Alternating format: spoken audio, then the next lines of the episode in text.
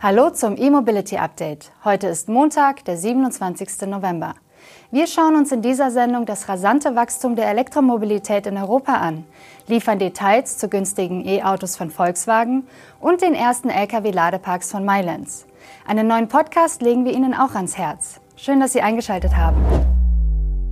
Das Center of Automotive Management aus Bergisch Gladbach widmet sich in seinem jüngsten Report den Absatztrends der Elektromobilität im internationalen Vergleich. Von Januar bis Oktober wurden der Auswertung zufolge in Deutschland rund 425.000 BEVs Elektroautos und 140.000 Plug-in-Hybride neu zugelassen. Damit macht die Bundesrepublik mehr als ein Viertel der rein elektrischen Neuzulassungen sowie knapp ein Fünftel der Plug-in-Hybrid-Neuzulassungen in Europa aus. In der Analyse werden unter Europa die EU-Staaten plus Island, Liechtenstein, Norwegen, die Schweiz und Großbritannien addiert. Zusammen liegen die Elektroverkäufe in Europa zwischen Januar und Oktober bei 1,63 Millionen Pkw. Das ist ein sattes Plus von 45 Prozent gegenüber dem analogen Vorjahreszeitraum. International bleibt jedoch China der mit Abstand größte Markt für E-Autos. Dort wurden nach zehn Monaten etwas mehr als vier Millionen Elektroautos verkauft, was einem globalen Marktanteil von 23 Prozent entspricht. Interessant auch, die Bedeutung von Plug-in-Hybriden nimmt in China stark zu. In den ersten zehn Monaten wuchs der Absatz dort um 83 Prozent auf knapp zwei Millionen Fahrzeuge. Ursache dafür ist ein starker Trend zu E-Fahrzeugen mit Range Extender. Fahrzeuge mit Stecker machen in China übrigens mittlerweile mehr als ein Drittel der Pkw-Neuzulassungen aus. Außerdem gewinnt die Volksrepublik zunehmend an Bedeutung bei den Fahrzeugexporten. Bis September wurden dieses Jahr rund 3,4 Millionen Fahrzeuge nach Übersee verkauft, worunter sich auch 825.000 E-Fahrzeuge befanden. Damit ist China erstmals Exportweltmeister und überholt nach Deutschland im vergangenen Jahr nunmehr auch Japan. Die größten Exporteure Chinas sind SAIC und Chery, gefolgt von Tesla, Chang'an und Geely. Der Berliner Elektrorollerhersteller UNO hat Insolvenz angemeldet. Der Antrag sei am Donnerstag beim Amtsgericht in Berlin-Charlottenburg gestellt worden, teilte UNO laut dpa am Freitag mit. Als Gründe für die Zahlungsunfähigkeit werden gestiegene Material- und Transportkosten, höhere operationelle Kosten und die stark eingebrochene Nachfrage im Zuge der Inflation genannt. Die dpa berichtet, dass das Unternehmen schon länger mit Problemen gekämpft und zuletzt noch rund 50 Mitarbeiter beschäftigt habe. In der Pandemie musste UNO etwa die Produktion für mehrere Monate aussetzen. Hinzugekommen seien Lieferprobleme bei Chips und jüngst die schlechte Konsumstimmung.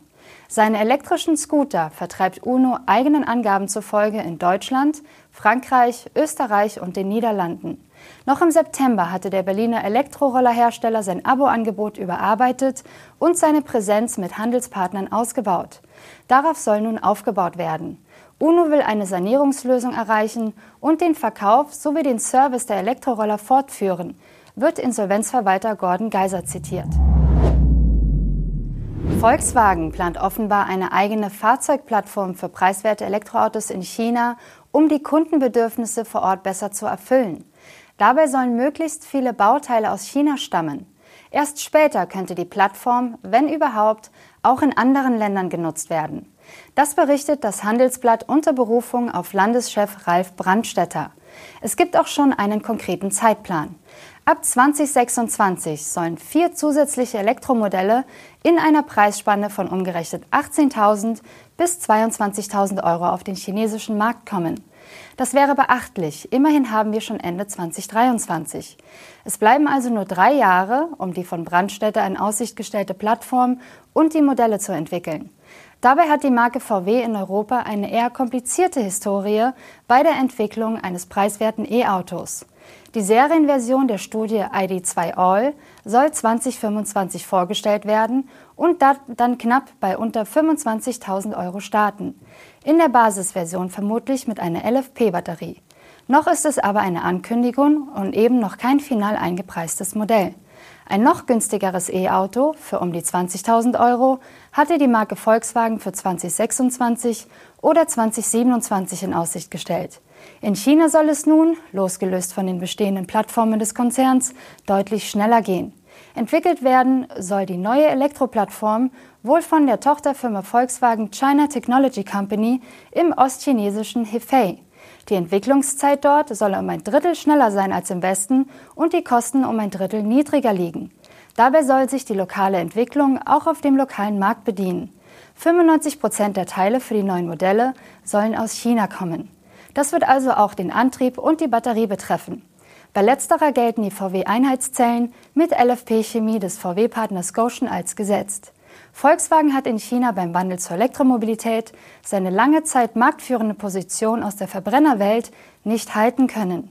Bei den Elektroautos fährt VW in China der Konkurrenz nur hinterher.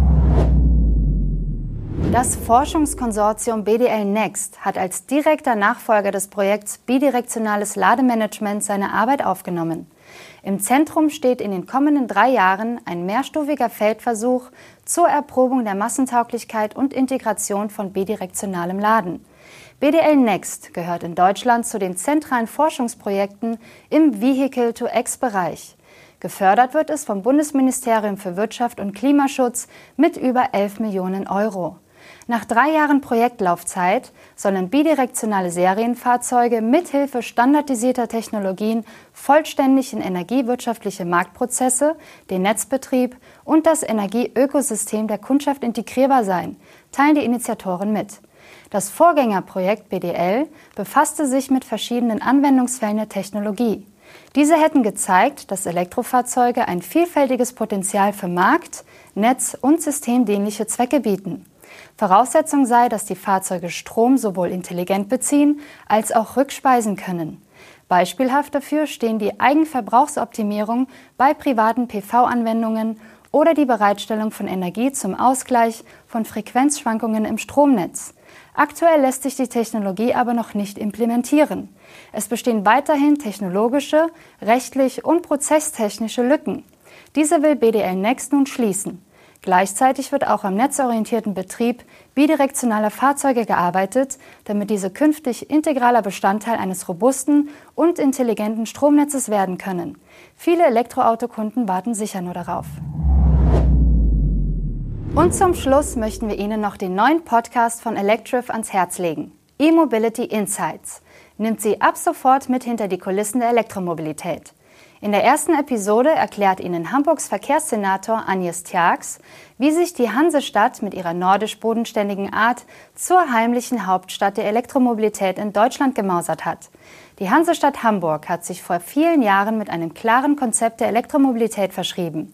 Der Busverkehr vollzieht die Antriebswende. Die Taxis biegen ebenfalls in Richtung E-Antrieb ab. Und die Ladeinfrastruktur wächst in der gesamten Stadt rasant. Senator Agnes Tjax erklärt, wie man mit klaren Vorgaben, gezielter Förderung und einer Perspektive für den Ausstieg aus dem Verbrennungsmotor nötige Investitionen anreizt. Tjax verrät im Gespräch mit Electrif-Redakteurin Carla Westerheide auch, wo Zuckerbrot reicht und wo die Peitsche nachhelfen muss. Und was er von den E-Fuels-Träumen der FDP auf Bundesebene hält.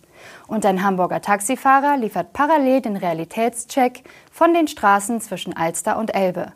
Das Format E-Mobility Insights gibt es ab sofort überall da, wo es Podcasts gibt. Hören Sie also gerne mal rein.